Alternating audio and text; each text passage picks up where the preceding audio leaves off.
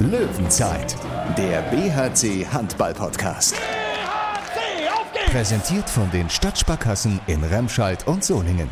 Gut für Remscheid, gut für Solingen. Wie haben wir das vermisst?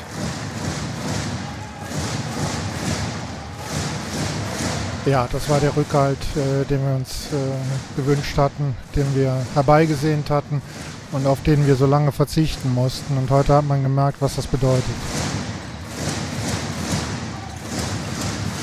Willkommen zurück zum BRC Podcast. Willkommen zurück, BHC-Fans. 1000 Zuschauer im ISS-Dome haben den Bergischen Löwen am Abend Wind und Auftrieb unter den Flügeln gegeben. Leider hat es sie nicht ganz bis ans erhoffte Ziel getragen.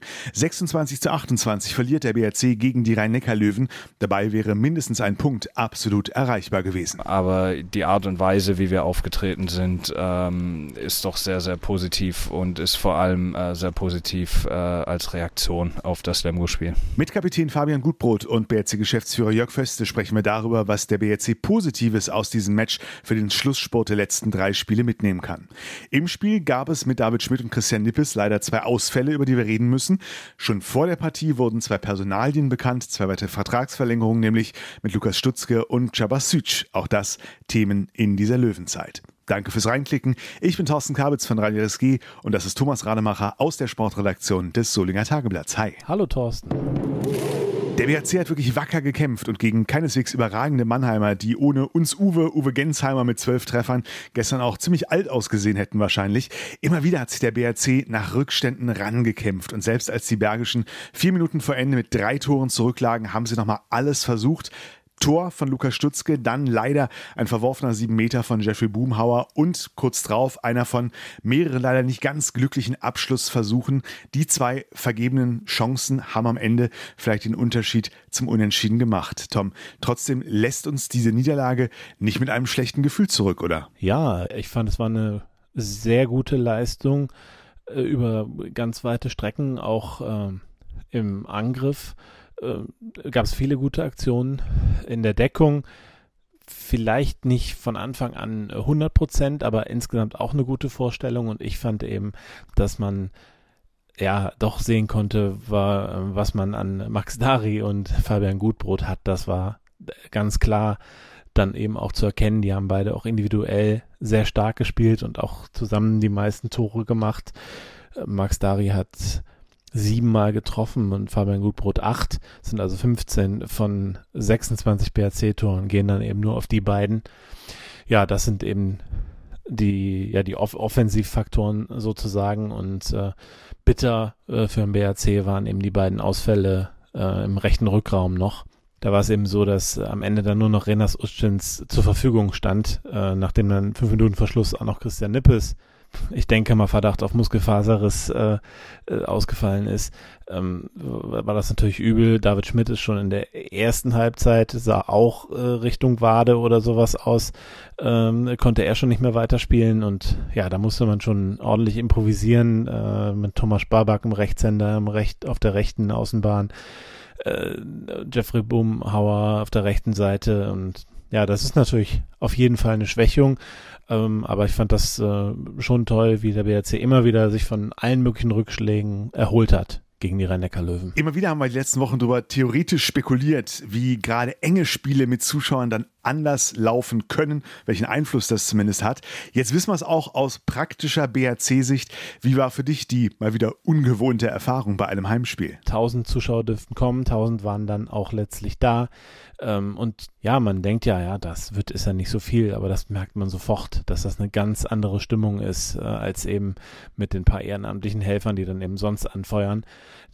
Das war wirklich eine sehr, sehr schöne Atmosphäre und ähm, die Zuschauer haben dem BRC eben auch geholfen in Phasen, in denen es eben nicht so lief und äh, dann eben auch geholfen, in so ein Spiel zurückzukommen. Und dann, ja, kann man sich mal fragen, was dann ist, wenn man dann diese Comebacks hat, die die Löwen ja wirklich, also die, die kleinen Löwen, der, der, die bergischen Löwen ja dann hatten, äh, mehrere Mal, auch in der zweiten Halbzeit noch, äh, immer wieder ein Comeback hingelegt haben. Und wenn da dann äh, 4000, 5000 Zuschauer da wären oder sowas, äh, wie das dann noch wirkt, das wirkte also gestern schon richtig gut und äh, ja, also man merkt dann schon, das ist was anderes und äh, ich hoffe, dass wir das nie wieder missen werden. Rudelfunk. Ein Löwenduell mit ganz viel Augenhöhe. Das gilt auch für das jetzt folgende Gespräch zwischen zwei großgewachsenen Herren. Thomas Rademacher im Talk mit BRC-Geschäftsführer Jörg Föste. Jörg Föste, 26 zu 28 gegen die Rhein-Neckar-Löwen. Ja, war so ein Spiel, wo man eigentlich die ganze Zeit dachte, ist mehr drin. Ja, äh, großes Kämpferherz äh, von unserer Truppe. Äh, das äh, ist über 60 Minuten äh, wirklich äh, konsequent nicht nur verteidigt worden, sondern vorne auch über weite Strecken sehr gut gespielt worden. Ähm, man merkte, dass unsere Mannschaft einfach sehr viel Ehrgeiz in dieses Spiel gesteckt hat. klasse Deckungsarbeit nicht nur in der ersten Halbzeit, auch nach dem Wechsel zum Schluss, als wir auf 5-1 umgestellt hatten, haben viele Ballgewinne hatten. Äh, also unter dem Strich ähm, tun mir die Jungs jetzt leid, äh, dass sie äh, für diesen unbändigen Kampfgeist nicht belohnt worden sind. Zuschauer waren ja auch auf der Höhe. Von Anfang an äh, hat man schon äh, deutlich wahrgenommen. Da wusste man, was man vermisst hat. Ja, das war der Rückhalt, äh, den wir uns äh, gewünscht hatten, den wir herbeigesehnt hatten und auf den wir so lange verzichten mussten. Und heute hat man gemerkt, was das bedeutet. Hast du den Eindruck, dass die Mannschaft hat ja dann doch einige Rückschläge, auch dieses, ja, dieses blöde Tor per direkten Freiwurf unmittelbar vor der Halbzeitpause. Direkt danach legen die Neckarlöwen mit drei vor, später nochmal mit fünf.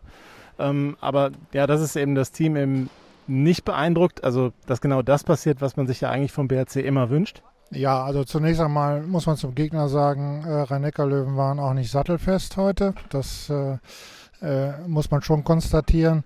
Ähm, auf der anderen Seite muss man gegen ein derartiges Team erstmal so viele Fehler provozieren, wie wir es gemacht haben. Wir hatten ähm, in zahlreichen äh, Szenen einfach zu wenig Fortune. Wir haben ähm, beispielsweise auf der Linksaußenposition des Gegners äh, dann sehr viele zweite Bälle geschluckt, Abpraller geschluckt, äh, haben äh, äh, Bälle auch nicht gewonnen, die äh, am Kreis zurückgeprallt sind, äh, Pfostenschüsse äh, sind zu den Rhein-Neckar-Löwen äh, wieder gegangen. Wenn man das aneinander reiht, äh, kommt man dann schon auf fünf, sechs äh, Bälle, die da äh, fehlen. Und ähm, wir haben natürlich von der Rechtsaußenposition äh, logischerweise vier Abschlüsse, die wir nicht zu Toren münzen können. Wenn man das alles mal zusammen addiert, neben dem sieben Meter, äh, drei Minuten Verschluss, dann weiß man dann schon, äh, wo die Treffer fehlen. Der Trainer und äh, du ja auch, ihr betont ja immer, also der Erfolg kommt ja über den Teamgeist und weniger natürlich auch mal über die individuelle Qualität, aber eigentlich muss ja immer die Mannschaft funktionieren. Trotzdem würde ich gerne auf zwei Spieler blicken, die jetzt zuletzt nicht dabei waren. Max Dari und Fabian Gutbrot auch da hat man ja gemerkt, ja, wie sehr man die dann in Lemgo auch hätte gebrauchen können. Ja, äh, wir bauen ja in unserem äh, Kader äh, nicht ohne Hintergründe. Also äh, das äh, sieht man jetzt schon an der Verpflichtung und, und Verlängerung äh, von Lukas Stutzko und Shabas Süksch bis 2024. Das ist ja auch ein Statement, dass wir unseren Weg weitergehen werden hier. Und ähm, was Goody wert ist im Abschluss, äh, gerade in dieser Spielzeit, die wahrscheinlich seine beste ist bisher äh, bei uns, ähm, das erklärt sich von selbst. Äh, und bei Max ist es so, dass äh, er natürlich im Deckungsverbund zusammen mit äh, Shaba äh, ein echtes Bollwerk darstellt. Also äh, insofern sind die beiden sind äh, sehr gut aufeinander abgestimmt, haben äh, ihre Abläufe äh, und wir hoffen, dass Tom Kare äh, nach und nach auch in eine derartige Rolle hineinwachsen kann. Übrigens hat auch Lukas Stutzke, als er eingewechselt worden ist, äh, auf der Halbposition sehr gut gedeckt. Auch Nippi hat sehr gut gedeckt auf der Halbposition, Linus Arneson ebenso. Also das waren schon äh, etliche positive Erscheinungen neben dem äh, leidenschaftlichen Kampf, den die Mannschaft an den Tag gelegt hat. Jetzt hast du es ja schon angesprochen, dass du nennst es Signal, dass es auch Signalwirkung hat. Die beiden Vertragsverlängerungen, die unmittelbar vor Spielbeginn hier auf dem Videowürfel erschienen sind, Chaba Switch und äh, Lukas Stutzke, bleiben bis 2024, verlängern also um zwei weitere Jahre. Fangen wir mal mit Lukas an. War es schwer, ihn zu halten? Ich denke mal, er ist ja ein sehr ein junger, äh, sehr talentierter Spieler mit noch viel Potenzial da werden auch andere Vereine Interesse gehabt haben. Also ich würde sagen, Lukas ist mittlerweile ein echter BHCer, hat sich bei uns entwickelt, äh, weiß auch, dass er sich hier weiterentwickeln kann. Er ist außerdem äh, bodenständig, ist ja Obladner, Ähm, äh, seine Leistungen äh, werden sich im Laufe der Jahre noch weiter stabilisieren und äh, er ist auf beiden Seiten des Spielfeldes ein äh, großes Versprechen, ein großes Versprechen für die Zukunft. Bei Chaba haben wir mal ganz kurz uns gefragt, na ja, Chaba jetzt noch drei Jahre. Er ist ja auch der, ich glaube, der älteste Spieler jetzt momentan schon im Kader. Da bist du aber zuversichtlich, dass der Körper noch so lange hält. Ja, bei Chaba ist es ja so, dass er zwischendurch immer wieder äh, größere Wehwehchen hatte durchaus. Ähm, die äh, allerdings jetzt komplett behoben sind. Wir haben äh, es äh, in einer äh, Therapie, die äh, Schaber auch mit angestoßen hat, äh, selbst äh, geschafft, diesen, diesen Herd, diesen Problemherd in der Leiste äh, zu beheben.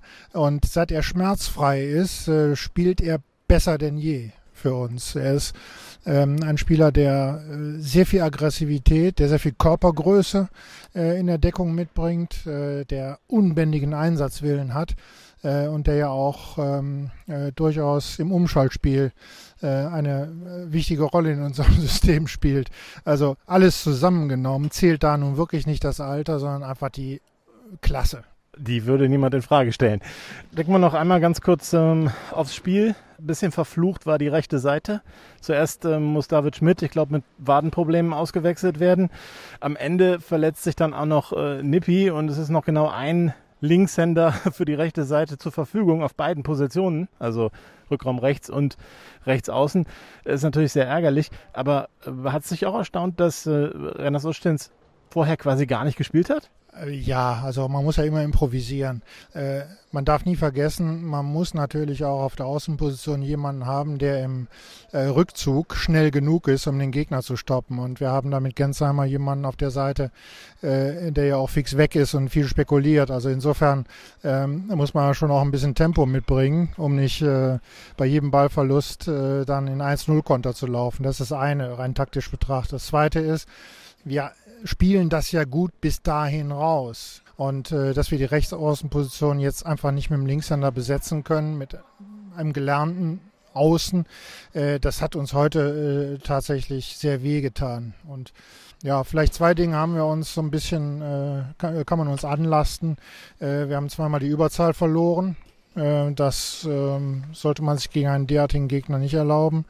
Äh, und wir haben für meine Begriffe auch über weite Strecken zu wenig über die linke Seite gespielt. Der Gegner äh, relativ offen gelassen hat, da wenig weggedeckt hat. Und da haben wir das ein oder andere Mal nicht das richtige Auge gehabt, um den äh, frei passierten äh, Linksaußen zu sehen. Nochmal eben zu den Zuschauern hier, ihr musstet ja alles organisieren, jeden äh, Fan einzeln registrieren mit festem Sitzplatz. Organisatorisch, wie war der Aufwand, wie hat es funktioniert? Der Aufwand ist groß. Man äh, macht das ja nicht einmal und muss es dann nicht nochmal machen, sondern es ist ja so, dass äh, Karten auch wandern können.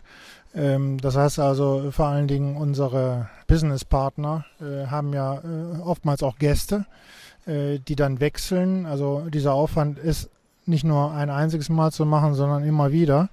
Und ähm, wir haben es jetzt gerne gemacht. Äh, wir werden das auch für das äh, Solinger Spiel wieder gerne machen, weil wir gesehen haben, was es bedeutet. Äh, aber für die neue Spielzeit muss es eine andere Lösung geben. Wir hoffen sehr darauf, dass dann alle geimpft sind äh, und wir äh, diese Situation mit dem überbordenden Bürokratismus nicht immer wieder schultern müssen. Das hoffen wir alle. Dann danke und bis zum nächsten Mal. Danke auch. Bis dahin. Ciao. Bevor wir ins nächste Gespräch gehen, Tom, du hast die beiden Vertragsverlängerungen mit Lukas Stutzke und Cabasic gerade schon angesprochen.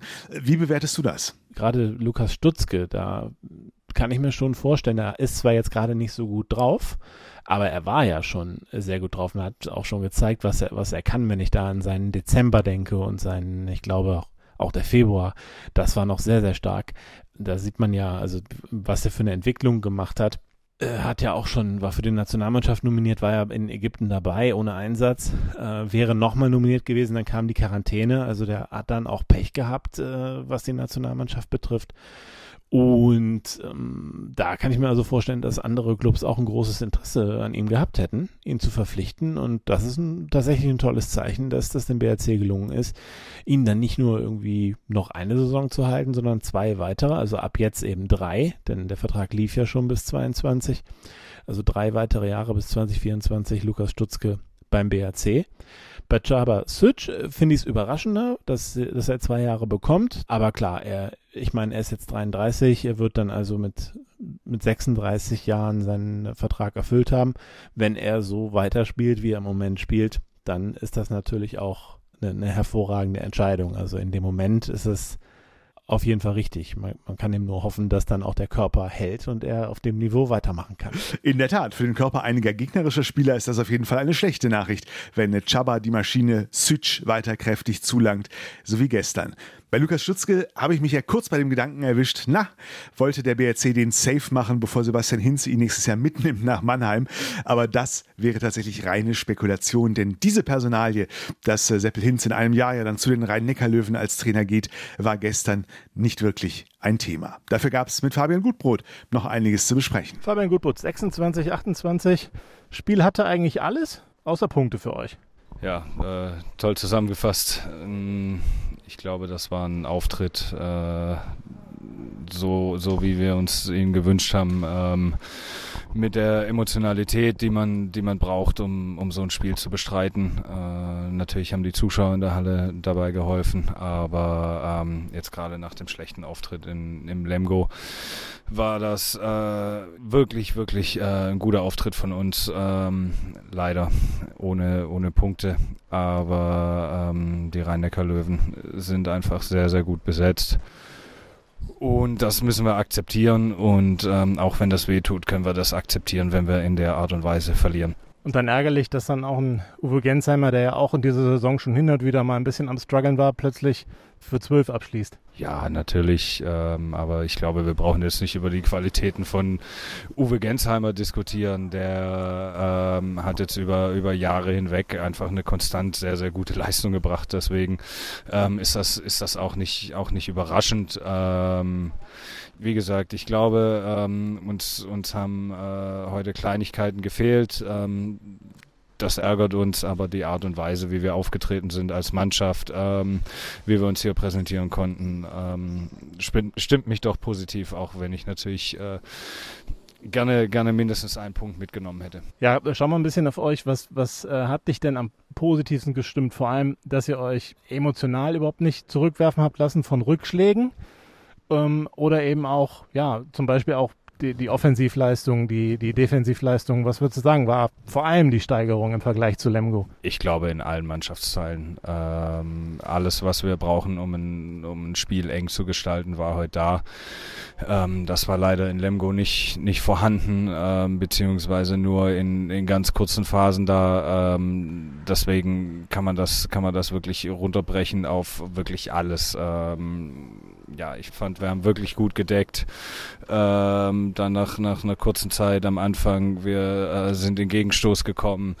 Ähm, wir greifen gut an, wir haben wirklich äh, über das ganze Spiel gute Chancen, ähm, scheitern dann in der zweiten Halbzeit äh, zu häufig einfach an Palika und äh, Rhein-Neckar Löwen ähm, hat dann vielleicht auch in, in der einen oder anderen Situation einfach ein bisschen, bisschen Glück äh, mit Abpraller, aber das ist wirklich ärgerlich, dass wir, dass wir uns nicht selber belohnt haben, dass wir die Zuschauer nicht äh, belohnt haben hier in der Halle.